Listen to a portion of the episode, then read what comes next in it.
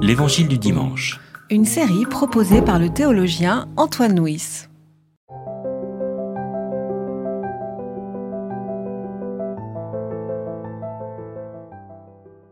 Ne pensez pas que je sois venu pour abolir la loi ou les prophètes.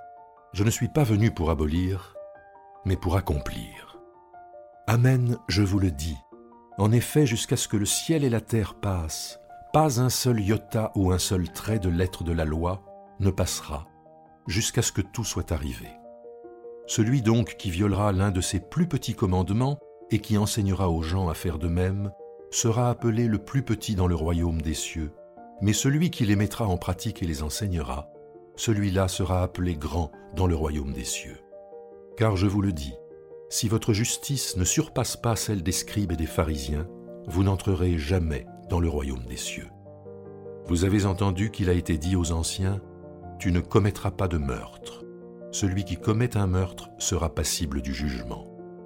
Mais moi je vous dis, quiconque se met en colère contre son frère sera passible du jugement. Celui qui traitera son frère de raca sera passible du sanédrin. Celui qui le traitera de fou sera passible de la géhenne de feu. Si donc tu vas présenter ton offrande sur l'autel, et que là tu te souviennes que ton frère a quelque chose contre toi, laisse ton offrande là, devant l'autel, et va d'abord te réconcilier avec ton frère, puis viens présenter ton offrande. Arrange-toi vite avec ton adversaire pendant que tu es encore en chemin avec lui, de peur que l'adversaire ne te livre au juge, le juge au garde, et que tu ne sois mis en prison. Amen, je te le dis, tu ne sortiras pas de là avant d'avoir payé jusqu'au dernier cadran. Vous avez entendu qu'il a été dit, tu ne commettras pas d'adultère. Mais moi je vous dis, quiconque regarde une femme de façon à la désirer a déjà commis l'adultère avec elle dans son cœur. Si ton œil droit doit causer ta chute, arrache-le et jette-le loin de toi. Car il est avantageux pour toi de perdre seulement une partie de ton corps et que celui-ci ne soit pas jeté tout entier dans la géhenne. Si ta main droite doit causer ta chute, coupe-la et jette-la loin de toi, car il est avantageux pour toi de perdre seulement une partie de ton corps et que celui-ci n'aille pas tout entier dans la géhenne. Il a été dit que celui qui répudie sa femme lui donne une attestation de rupture. Mais moi je vous dis, quiconque répudie sa femme, sauf en cas d'inconduite sexuelle, la rend adultère, et celui qui épouse une femme répudiée commet l'adultère. Vous avez encore entendu qu'il a été dit aux anciens, Tu ne te parjureras pas, mais tu t'acquitteras envers le Seigneur de tes serments. Mais moi je vous dis de ne pas jurer du tout, ni par le ciel, parce que c'est le trône de Dieu, ni par la terre, parce que c'est son marchepied, ni par Jérusalem, parce que c'est la ville du grand roi. Ne jure pas non plus par ta tête, car tu ne peux en rendre un seul cheveu blanc ou noir. Que votre parole soit oui, oui, non, non. Ce qu'on y ajoute vient du mauvais. Alors, la semaine dernière, nous avons médité le commencement du Sermon sur la montagne avec euh, l'appel, les béatitudes et puis l'appel à être sel et lumière. Nous avons vu que c'est en vivant les béatitudes que les disciples seront sel et lumière. Et euh, ce dimanche, il y a ensuite euh, la suite, l'introduction du Sermon sur la montagne. Et dans la première partie, il y a ce verset qui dit Si votre justice ne surpasse pas celle des scribes et des pharisiens. Alors les scribes, c'était les maîtres de la loi, et les pharisiens, c'était un ordre d'hommes qui cherchaient à vivre de façon la plus rigoureuse possible la loi. Et donc, d'une certaine façon, Jésus va parler dans son sermon sur la montagne, et aux scribes, son interprétation des Écritures, et aux pharisiens son interprétation euh, de la vie pratique, de, la vie, de, foi. Et là, dans ce premier chapitre, c'est surtout de l'interprétation des Écritures euh, dont il est question, ou d'une certaine façon, dans ces passages-là, on voit Jésus qui développe ce qu'on appelle aujourd'hui son herméneutique, c'est-à-dire sa lecture, son interprétation des récits euh, de la loi et de l'Ancien Testament. Mais commençons par le début, avant d'avoir les exemples pratiques. Et il y a cette phrase, je ne suis pas venu pour abolir, mais pour accomplir. Quiconque rejetera ne serait-ce qu'un petit iota, euh, celui-là euh, sera euh, rejeté aussi. Donc on voit Jésus qui annonce un respect scrupuleux de la loi Et pourtant, et pourtant, dans son ministère, Jésus ne va pas arrêter de transgresser le sabbat, Jésus ne va pas arrêter de transgresser les, les, lois rituelles au moment des, repas, quand il partagera le repas des gens de mauvaise vie. Alors, alors comment comprendre à la fois ces espèces de, de distance qu'on peut, qu'on peut repérer entre Jésus qui dit là, il faut accomplir la loi jusqu'au bout, et la façon dont lui-même a été en décalage par rapport aux prescriptions de la loi. Comment comprendre cette contradiction? Je, crois qu'il n'y a pas de contradiction. Jésus amène plutôt la loi à un stade supérieur, en l'accomplissant et en lui donnant une autre euh, euh, définition. Par exemple, en, prenant par exemple le sabbat, Jésus a accompli, je crois, plus de la moitié de ses miracles le jour du sabbat. Or, il redonne à ce jour sa définition originelle, parce que ce jour, c'était un jour de grâce. Et justement, en délivrant, en faisant du bien, en donnant la puissance, en permettant à la puissance de Dieu d'agir ce jour-là, il redonne à ce jour sa définition. Donc oui, peut-être transgression, mais plutôt je crois qu'il surpasse, il part au-delà en donnant une nouvelle euh, définition et en montrant qu'une nouvelle ère est arrivée, que ces prescriptions, euh, ces lois étaient là pour préparer le peuple à l'amener à lui Jésus. Et comme il est déjà là, il faut qu'on évolue vers une compréhension supérieure de la loi.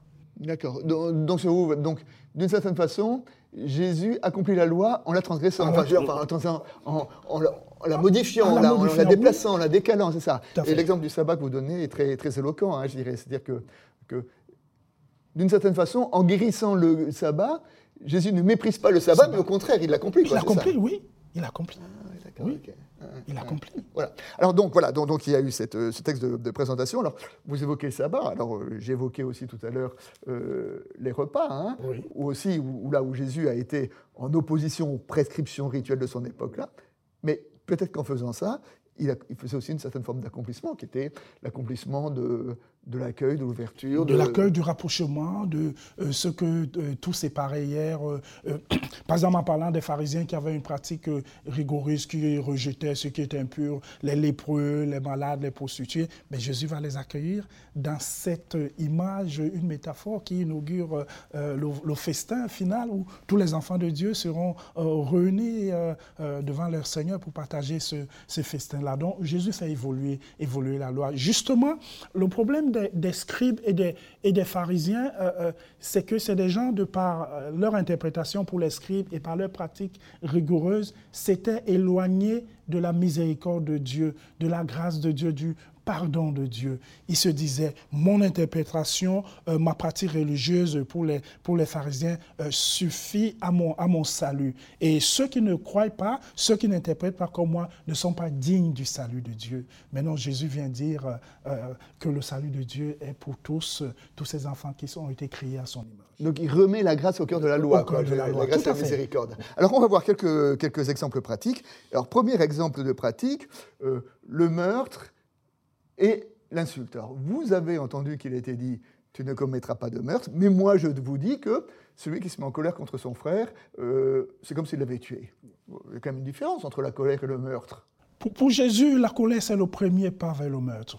Oui, oui il faut d'abord concevoir, euh, penser, mais l'origine, c'est la colère. Et en allant à la base, à la racine même du meurtre et en, en, enlevant toute forme de colère, Jésus évite qu'on en arrive, en arrive au meurtre. Pour Jésus, euh, dans ce cas, euh, l'intention vaut action. Peut-être qu'on n'arrive pas au meurtre parce qu'on n'a pas les moyens ou bien on a peur de la loi, ou bien les circonstances ne sont pas favorables. Et parfois, on entend souvent les gens dire Oh, je, pour moi, tu n'existes plus, pour moi, euh, tu es décédé. C'est une façon pour Jésus euh, de tuer son frère ou, sa sœur. Donc, Jésus évite tout cela en disant Non, il faut que nous entrons dans une ère de, réconciliation et de, et de, paix entre nous, entre les hommes. C'est ça. Et là, mais d'ailleurs, on retrouve dans. J'avais lu des, des, commentaires où, déjà, dans les, dans les maîtres de rabbinique de cette, époque-là, il y avait une compréhension assez étendue de commandement qui dit tu ne tueras pas. Hein.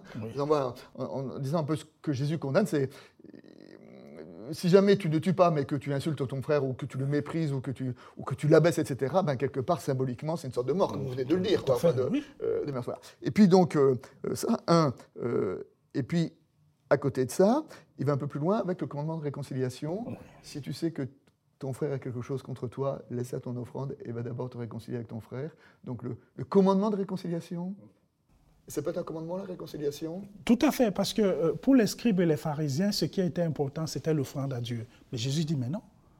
La réconciliation avec son frère, avec le frère, avec la sœur, est plus importante que l'offrande à Dieu. Vous voyez comment il change complètement le paradigme de ces, euh, de ces courants religieux qui pensaient Dieu d'abord, mon frère, euh, je, je m'en fous. Mais là, il dit, mais non, il replace le frère, le prochain, au cœur de notre vie de foi, au cœur de notre vie religieuse, en disant le plus important, c'est d'abord de se réconcilier avec son frère, avec sa sœur, avant de venir vers moi. Voilà, alors le rapport aux frères qu'il faut respecter, pas se mettre en colère, la réconciliation, et puis voilà, puis Jésus euh, égrène d'une certaine façon les différentes euh, dimensions de, la vie, de la vie relationnelle, et puis alors là, il s'attaque, enfin il s'attaque pas, il évoque le couple, hein, il évoque la conjugalité. Vous avez entendu qu'il a été dit, tu ne commettras pas d'adultère, mais moi je vous dis que celui qui convoite une femme dans son cœur a déjà commis l'adultère dans son cœur. C'est un peu sévère quand même ça, parce que qui n'a jamais convoité? Moi, je vous sûrement, mais.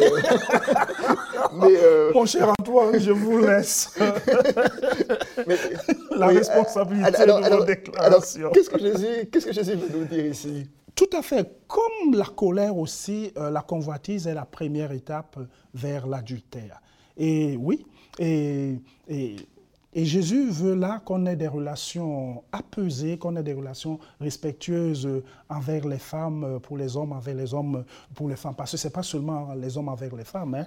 Euh, et, Jésus ici, souvent, parfois quand on voit une belle femme pour les hommes, on a une attitude de chasseur, une attitude de, prédateur. Et ce qui oblige les femmes à se sentir comme un morceau de gras à manger, comme une proie à avaler. Mais Jésus, en disant ici, en, en prônant en luttant contre la convoitise, nous insiste à avoir pas une relation, pas un regard de convoitise, mais un regard d'adoration avec Dieu qui a créé une si belle créature.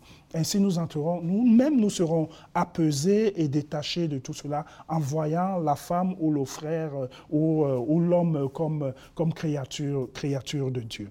D'accord. Donc, euh, d'une certaine façon, c'est euh, voilà, ce que Jésus nous dit, c'est euh, là encore, c'est une compréhension de la loi qui consiste à dire ne te contente pas simplement de l'appliquer matériellement, mais, mais aussi transforme ton cœur. Enfin, je veux dire, c'est un peu une et, avec une certaine radicalité. Tout à fait. Et toujours avec pour Jésus l'intention vaut l'action. Toujours.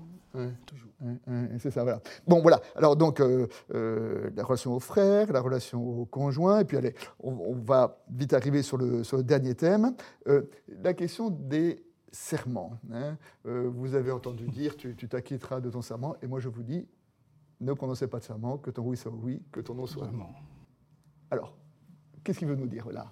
C'est quoi là le, la question ou la dérive qui est euh, évoquée derrière cette recommandation, ce commandement euh, j'ai lu quelque part qu'à l'époque, euh, les, Juifs euh, juraient beaucoup, mais très intelligemment parce qu'il leur était interdit de jurer en prononçant le nom de Dieu, parce que le troisième commandement l'interdit. Ils juraient par le temple de Jérusalem, ils juraient par le ciel. Et Jésus dit non, vous ne jurez pas par le ciel, parce que c'est pas le ciel ne vous appartient pas, c'est le trône, c'est le trône de Dieu. Et ici, vous ne jurez pas sur votre tête parce que vous n'avez pas le pouvoir de blanchir ou noircir vos cheveux qu'aujourd'hui, on peut le faire avec les blagues, les, produits. Mais soit dit, Jésus ici vraiment nous, nous ramène au cœur de, euh, de, la franchise, que nous devons, oui, nous devons être, nous devons être, nous devons être vrais. Parce que en, en, agissant ainsi, en condamnant le, le serment, Jésus condamne le fait que on peut croire que toute parole qui n'est pas euh, dite sous serment est mensongère. Ou peut-être mensongère. Oui. C'est pas grave de mentir si si c'est pas sous serment. Voici, c'est pas sous serment. Or, Jésus, c'est le nouveau disciple que Jésus veut euh, euh, voir émerger, voir vivre, c'est le disciple qui est un homme de parole, un homme d'engagement, qui n'aime pas le mensonge et qui s'engage à accomplir la parole donnée, mhm. sans forcément euh, sous serment. Mhm. Donc finalement, là encore, Jésus accomplit la loi euh, en essayant quoi? En essayant d'effacer les petits arrangements que Oui. les gens ont fait avec la loi, etc., en disant mais soyez des hommes de parole, Voilà. soyez des hommes intègres, soyez des hommes intègres dans votre relation avec les autres, avec euh, relation avec votre conjoint, relation avec votre parole. Ben, D'une certaine façon, c'est ça être disciple dans Tout le à fait. la montagne. Soyez vrai.